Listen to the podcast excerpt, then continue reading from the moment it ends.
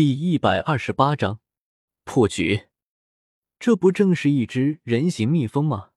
只不过它的针是从手上，而不是从屁股里发射的。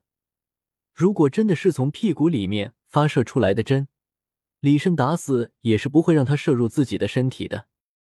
没想到还有蜜蜂武魂，李胜有些感慨。他板砖武魂的第一魂环就是从蜜蜂身上得来的。不过看起来似乎与他的武魂并不是同一个品种，不过同样是蜜蜂，好歹也有一些共同之处。如果来的人不是邪魂师的话，李胜或许考虑会放他一马。但可惜的是，他是一个邪魂师，那就只能跟他说 goodbye 了。和李胜曾经杀过的流光风不同，他拥有的是十分正统的蜜蜂武魂，毒针、大牙与脆弱的身板。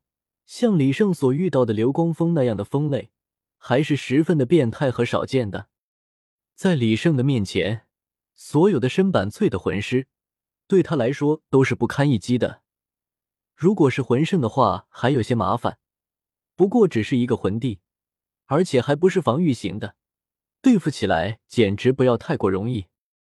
李胜连一点遮掩都没有做，既然已经暴露，他也不在乎什么了。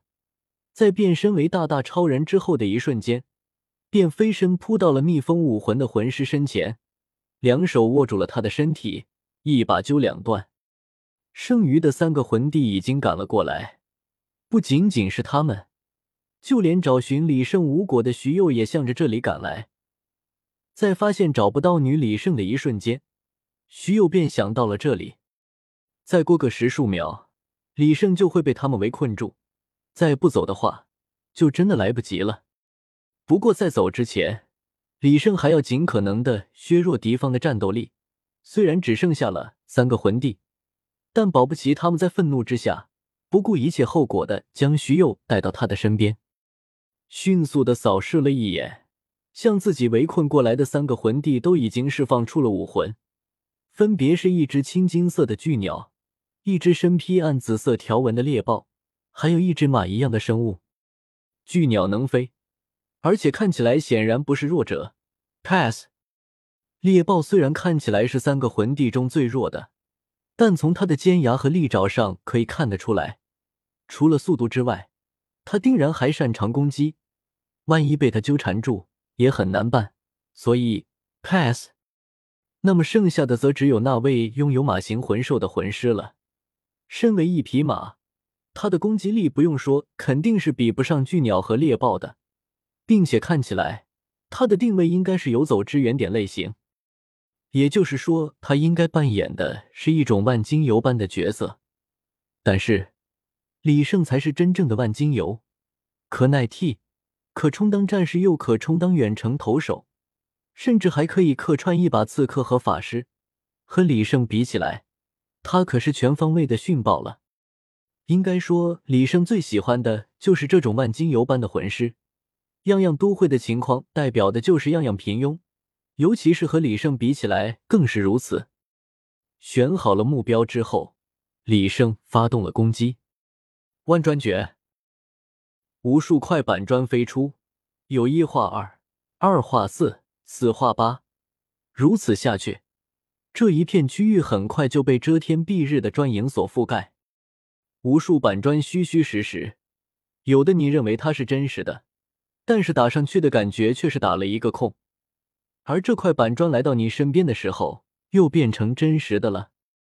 无数的板砖就这样不停的变换着，因为李胜一直都是在越级对敌，所以他的技能也看不出到底有多厉害。但是只要是跟他同级的魂师，不管来多少。恐怕在这无穷无尽又变幻莫测的板砖领域中，都会死得非常凄惨。这些板砖对于魂帝们来说造不成太大的伤害，但却是十分的麻烦。那么他们必须分出心神来，确保自己不会被板砖所拍到脑袋。趁着三位魂帝各自自顾不暇，李胜隐藏在一堆板砖后面，飞向了早已选定好的目标。啪！一块比周围的板砖大得多的板砖狠狠地拍击在了那个倒霉魂帝的后脑勺上，那个魂帝脑袋一晕，发出了一声呐喊，就要向地上坠落。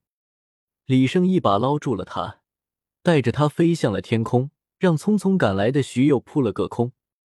期间在天上的时候，那个魂帝中间倒是醒来几次，不过刚有醒的迹象，又被李胜一转给拍了回去。这样来回几次之后，他的头上已经肿得老高，再也不敢醒过来了。在飞出了足够远的距离，李胜飞落了下来。虽然他变身的大大超人十分强力，但是在带着一个人的情况下，也是累得不行。如果魂力充裕的话，自然是没有这个问题。但问题是，李胜这段时间魂力一直都没有补满过，刚刚还大战过一场。这才会如此疲惫。落在地面上之后，为了避免那个魂帝醒过来，李胜又在他的后脑勺上补了两砖，他的身体又随之抽动了几下。在恢复魂力的时候，进行深度冥想是最有效果的。不过在前几天的这种状况下，他根本不敢进入深度冥想。现在终于能有时间好好的恢复一下魂力了。不过，在这之前，还是要做一下双保险。李胜将掳来的魂帝的四肢全数卸了下来，就连下巴也卸掉了。或许是李胜拍的太狠的缘故，在这种疼痛之下，他都没有醒过来。随后，李胜又在周围做了几个陷阱，不求有多厉害，但求声音最大。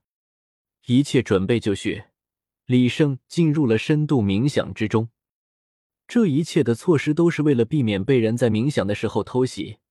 那时候可以说是李胜最脆弱的时候，他的布置起到了效果，因为被他掳了过来的邪魂帝已经悠悠转醒了。嘶！哦，卫龙只感觉全身都疼，特别是后脑勺上那种疼痛感一波一波的冲击着他的理智。缓了一会儿之后。卫龙渐渐回忆起了事情的经过。我不是在执行一项任务，帮助一位魂圣追杀他的仇敌吗？我记得后来我们来到了一处冰雪森林，然后似乎有同伴遇袭了，我赶了过来。在之后，好像后脑勺一痛，就什么都不知道了。我怎么感觉好像砸了不止一下呢？想到这里，他想伸手摸一摸后脑。但是四肢传来的疼痛却在告诉他，他动不了了。